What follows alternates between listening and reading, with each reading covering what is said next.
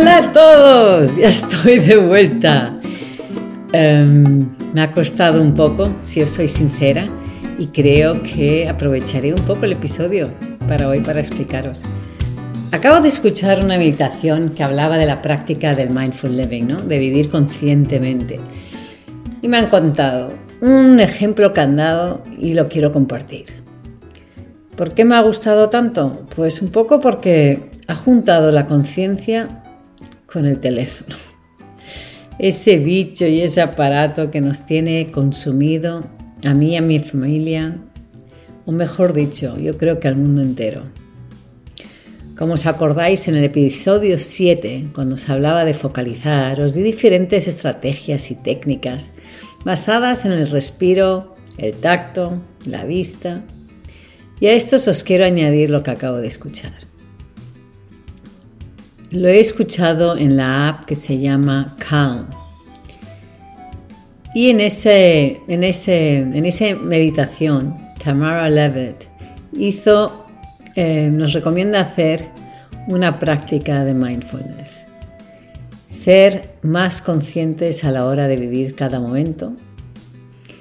Y Thich Nhat Hanh nos sugiere lo siguiente. Cuando suena tu teléfono, déjalo sonar. Para y simplemente nota y observa qué emoción, qué pensamientos, qué sensación física sientes. No intentes reaccionar a la llamada. Solo escucha el sonido, sin juzgar si está demasiado alto o bajo, si vibra o no. Simplemente para y pon atención. Y obsérvate. No cojas la llamada. ¿Estás nervioso por saber quién es? ¿Estás nervioso por si te pierdes algo si no coges la llamada? Simplemente observa. Mira quién te está llamando. Y de nuevo, sin coger, observa tus emociones respecto a la persona que te está llamando. Escanea tu cuerpo y observa. Estate presente en el momento. Observa tus sensaciones físicas y emocionales.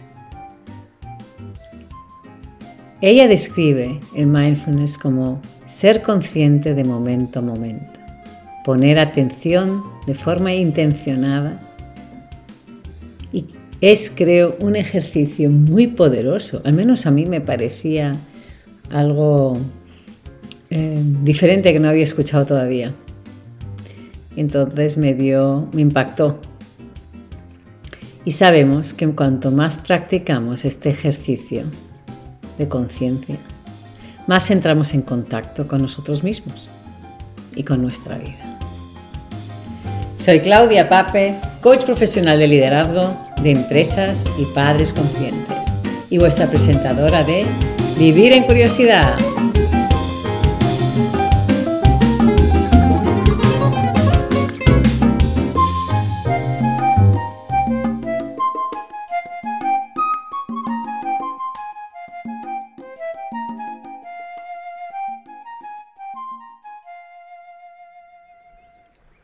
Estoy de vuelta sentada sola ante mi ordenador, un sábado a las 9 de la mañana.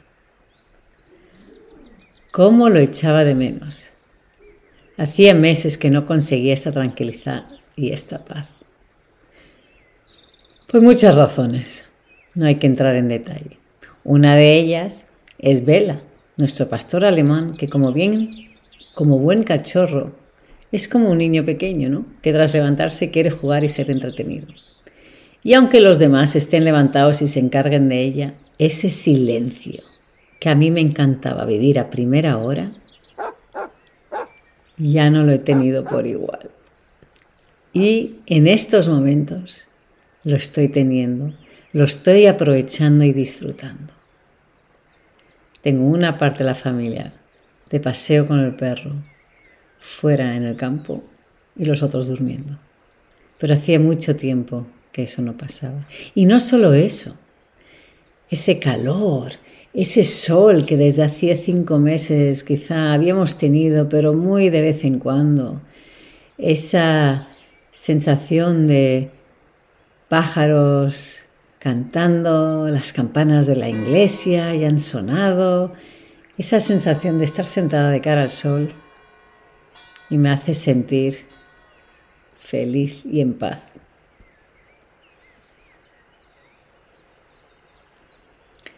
Estoy pensando en qué contaros y tengo sentimientos mezclados. Por un lado quiero celebrar, celebrar poco a poco la vuelta a la vida.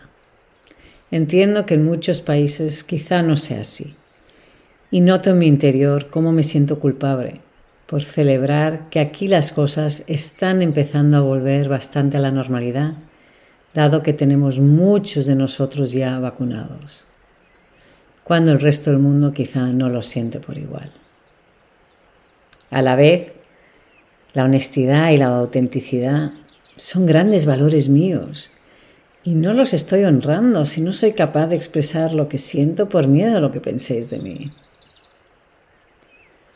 Otra voz me dice que es importante que mis episodios os enseñen algo que os tenéis que llevar, una técnica para que os valga la pena escucharme. Otro pensamiento que tengo es respecto al tiempo que he tardado en hacer este episodio. Una parte la podemos considerar procrastinación, mientras otra voz me dice que Claudia, que has tenido que cuidarte y recuperarte. ¿Qué es más importante que eso? Estoy súper segura que sabéis de lo que estoy hablando, pero para daros una imagen más clara, pensad en las películas de los años 80, donde en un lado en uno de los hombros salía una voz, como salía un angelito, o una voz personificada en un angelito, y en el otro hombro salía el diablo. Y se veía cómo estas dos, cómo estos dos discutían. No sé si os acordáis, estoy seguro que más de uno. En la película de Inside Out, o creo que en español se llama Intensamente de Pixar, Vemos cómo los diversos personajes de alegría, tristeza, enfado lideran la vida de la madre, el padre y la niña de la película. Mi filosofía es que tenemos muchas voces más que las descritas en estos dos ejemplos. ¿Tenéis curiosidad en conocer cuáles son las vuestras? Quizá para esto es más necesaria una sesión conmigo a solas, donde exploraremos el mundo interior tuyo que quizá es muy desconocido para ti o que quizá ya estás familiarizado con tus voces y simplemente necesitarías profundizar o quieres profundizar o como yo lo llamo, excavar más. De nuevo, como os dais cuenta, siempre necesitamos la curiosidad para querer conocer. Porque al ser curiosos incrementaremos nuestra conciencia para luego poder elegir cómo responder a la situación que tenemos enfrente. ¿Qué se hace con estas voces? En primer lugar, parar y observar. Ser consciente que las tenemos. Ser capaz de separarlas las unas de las otras. En muchos momentos uno se puede sentir sobrecargado, confuso de tener la mente tan sobrecargada con tantas opiniones. Se juntan todos, la culpa, la vergüenza, el querer quedar bien, el querer hacerlo bien. Estas voces y creencias las hemos desarrollado a lo largo de nuestra vida y creemos que somos ellas, pero eso no es cierto. Por eso, una forma de lidiar con ellas es creando personificaciones, caracteres, como en la película, para ganar distancia y perspectiva. Voy a volver al ejemplo de hoy. Miremos el diálogo interno que tuve en mi mente a lo largo de las últimas semanas. ¿Quién estuvo presente en este diálogo? Quizá hay más de las, que, de las que estoy pensando, pero de momento voy a ir con lo que tengo en la cabeza. Lo importante en estos ejercicios, como siempre, es no juzgar las voces, simplemente ganar conciencia que existen y observar y reconocer el poder que tienen sobre uno mismo. Vamos a nombrar el equipo y escuchar qué dice cada uno. A la vez os voy a mostrar una técnica que os ayudará a personificarlos. ¿Vale? Vamos a empezar. El autocuidado. ¿Qué me dice el autocuidado? ¿O qué me decía? Claudia, tienes que cuidarte y recuperarte. ¿Has estado enferma tú? ¿Ha estado enferma tu familia? ¿Has necesitado recuperarte? Tanto tú y apoyar y estar ahí para los demás. ¿No estás y no estás del todo bien? Si no te pones la máscara de oxígeno, no vas a poder ayudar a los demás. Así que empieza por ti. La imagen de estar sentada en el avión y ponerte la máscara antes que a tus hijos es una imagen que me ayuda a recordarme, a ponerme en primer lugar. Representa para mí claramente el autocuidado. Otra voz que aparece es el complaciente, la complaciente. Claudia, te comprometiste a darles un episodio cada dos semanas y vas a romper tu compromiso si no haces el episodio para el jueves 29 de abril. Se lo merecen, te están esperando. No solo te están esperando, te, estaban, te están esperando y además han pasado días después también. No los vas a defraudar ahora. Ellos se merecen recibir y se merecían recibir lo que prometiste. Encontrar una imagen o una figura que representa para mí la complacencia no es tan fácil. Y es importante que recordéis que cada uno de vosotros se busque la suya propia, porque está relacionada a la energía que sentimos, a lo que esa voz crea en nosotros. Ya sabéis que no hay correcto ni equivocado. Acabo de encontrar una imagen en la que sale una persona cuyo cerebro dice no pero de su boca sale un sí. Me gusta. Me quedo con esta de momento y voy a probar en los próximos días o semanas si esta imagen me ayuda a reconocer esta voz. Si noto que quizá no me funciona, me buscaré algo diferente. La autocompasión. La voz de la autocompasión me dice, Claudia, todo el mundo lo entenderá. No pasa nada que no hayas podido hacer el episodio antes. Siempre cumples, no eres peor persona por ello y no le has fallado a nadie tampoco. Has tenido tus razones, te has ganarás tu tiempo y estarás bien y lo harás cuando puedas. La imagen con la que me quedo para recordarme y ser autocompasiva es un corazón abrazado. ¿O sabes qué? Se me acaba de ocurrir mejor todavía. Yo abrazándome a mí misma. Yo dándome el amor a mí misma. La voz de la exigencia. Claudia, eres persona de palabra. No está bien que rompas tu compromiso. Además, ¿quién no puede hacer un podcast aunque sea de 10 minutos? Esos 10 minutos los has tenido durante todas estas últimas cuatro semanas. No me engañes, lo que a ti te pasaba es que no te apetecía o no te apetece.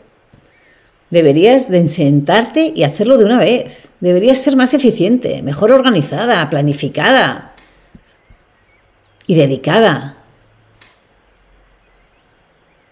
La imagen que me viene a mi cabeza que representa esta voz es la de la señorita Rottenmeier. ¿Os acordáis de la serie Heidi? Y la dura cuidadora de Clara, la amiga de Heidi. Pues esta voz mía tiene energía de la señora Rottenmeier, que se pasaba el día riñendo y exigiendo a Clara estudiar y seguir su rutina, en vez de jugar y disfrutar.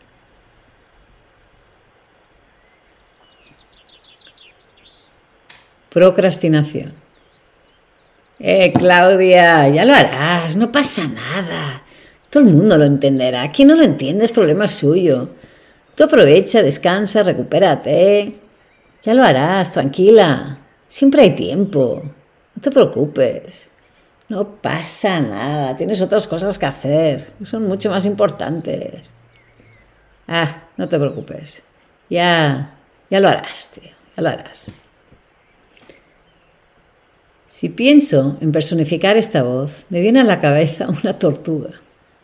Y os preguntaréis, ¿por qué una tortuga? ¿Qué tiene que ver una tortuga con procrastinar?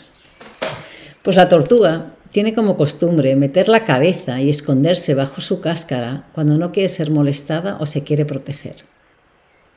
De nuevo, es importante decir que cada uno interpreta esas voces de una forma diferente.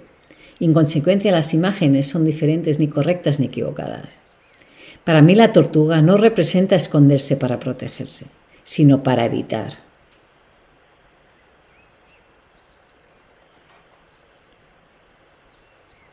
Sabiduría interna. Claudia, estás haciendo lo mejor que puedes. No te preocupes. Eres determinada y dedicada. Y cuando llegue el momento de hacer el próximo episodio, volverás a coger el hilo y entregarás un episodio como los demás. Sabes hacerlo y lo haces bien. Adelante, respeta tu espacio, recupérate, ayuda a poner la familia de vuelta en su rutina y vuelve cuando te sientas preparada. Para esta voz veo una foto de los Alpes nevados. Cuando estoy en los Alpes, en la cumbre de una montaña, desde donde veo el mundo que es infinito, desde donde veo toda una cordillera por delante, llena de posibilidades, de infinita oportunidad, de insignificancia ante el mundo entero, pero con significación propia, es cuando más conecto con mi sabiduría interna.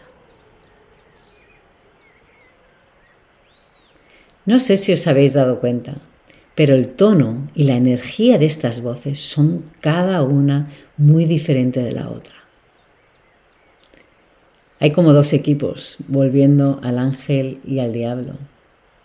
La autocompasión, el autocuidado, la sabiduría interna son representados por la energía del ángel que nos hace sentir bien, nos ayudan a operar desde nuestro mejor ser y crean autoestima y confianza. El complaciente, la exigencia la procrastinación son más como el diablo, son voces chantajistas que nos hacen más mal que bien, o mejor dicho, que tienen un coste alto cuando los escuchamos. Nos hacen sentir mal, tenemos sensaciones físicas, como nos crean estrés físico y mental, el pecho apretado, ansiedad, parálisis, dolores. No nos hacen bien poneros, observaros cuando salen estas voces vuestras de tono del diablo. ¿Qué sensación física tenéis?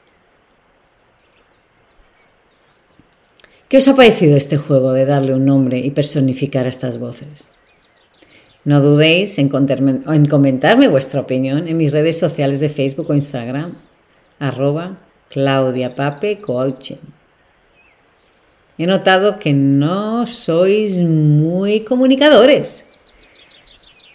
Me gustaría más escuchar de vosotros cómo, si os funcionan o no estos episodios que os estoy haciendo, así como estas ideas y técnicas y sugerencias, siempre abierta a crítica positiva, constructiva.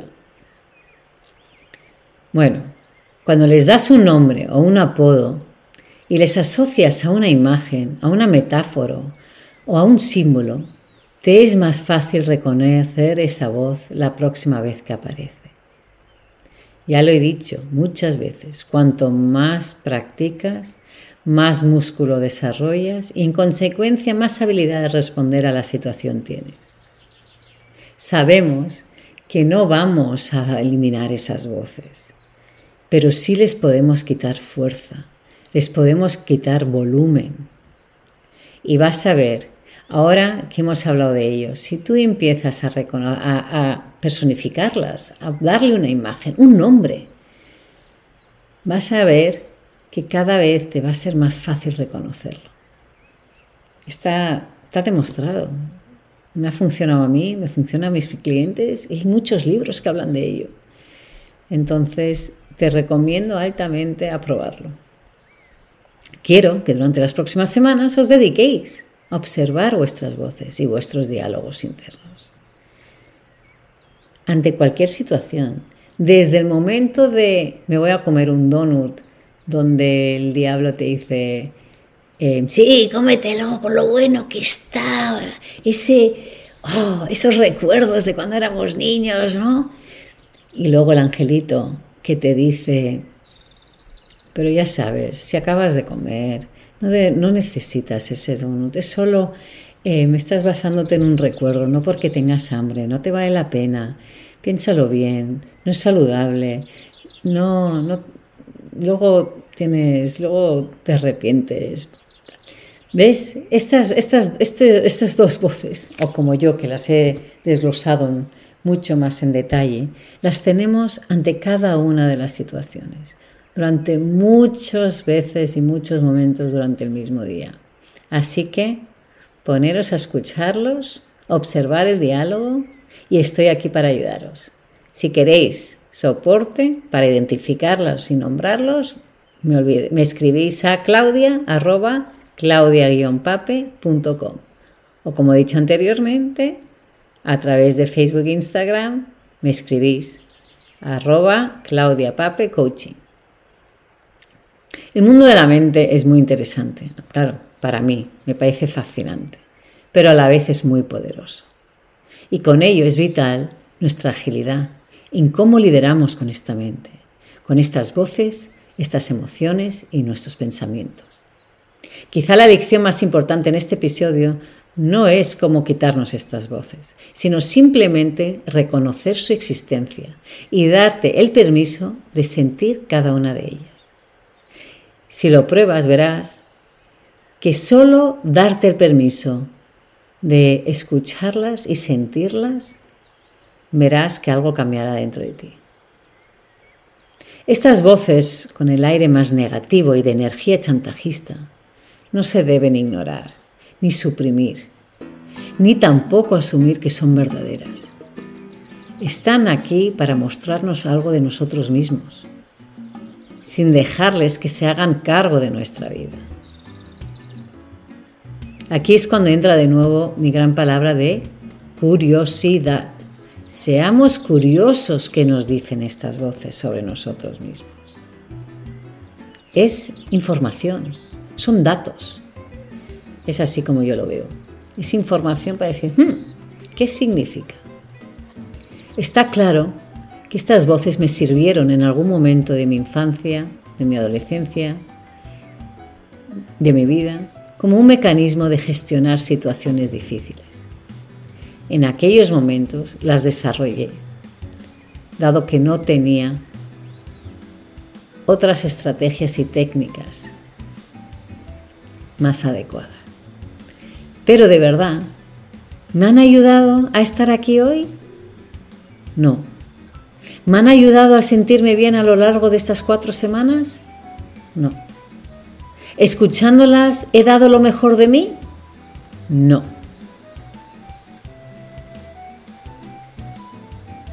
Entonces,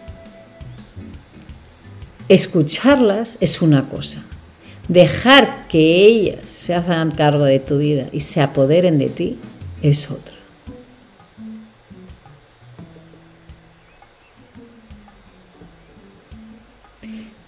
Muchas veces mis clientes me dicen, ¿cómo me las quito estas voces de encima? Qué bueno es saber, conocerlas, reconocerlas. Sí, me ha ayudado mucho, pero yo me las quiero quitar. Y sí, existen técnicas sin duda. Otro día volveremos a este tema. Pero lo principal en estos momentos es saber que existen y que os permitáis tenerlos. Daros el permiso es liberador.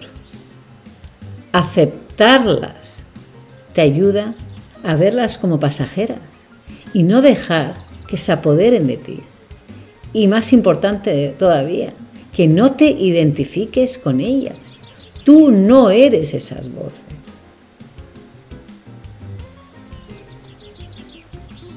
Especialmente esas voces negativas, como he vuelto a decir. Y acabo de decir negativas, pero no me gusta decir eso, porque no quiero que etiquetemos como las voces buenas y las voces malas. No, eso es justamente lo opuesto que quiero. Lo que quiero es que uséis la pregunta o quizá os preguntéis, ¿esta voz me sirve o no me sirve? ¿Me hace bien o no me hace bien? ¿Qué me hace sentir físicamente? Eso es lo que quiero que os preguntéis. No quiero que las etiquéis como buenas y malas. Quiero acabar el episodio de hoy con una frase de Susan David, autora del libro Agilidad Emocional. Ella habla de las emociones y yo aplico su filosofía por igual al tema de hoy de nuestras voces chantajistas. Cuando nos mostramos plenamente con conciencia y aceptación, hasta los peores demonios generalmente retroceden. Soy Claudia Pape, coach profesional de liderazgo de empresas y padres conscientes y vuestra presentadora de Vivir en Curiosidad.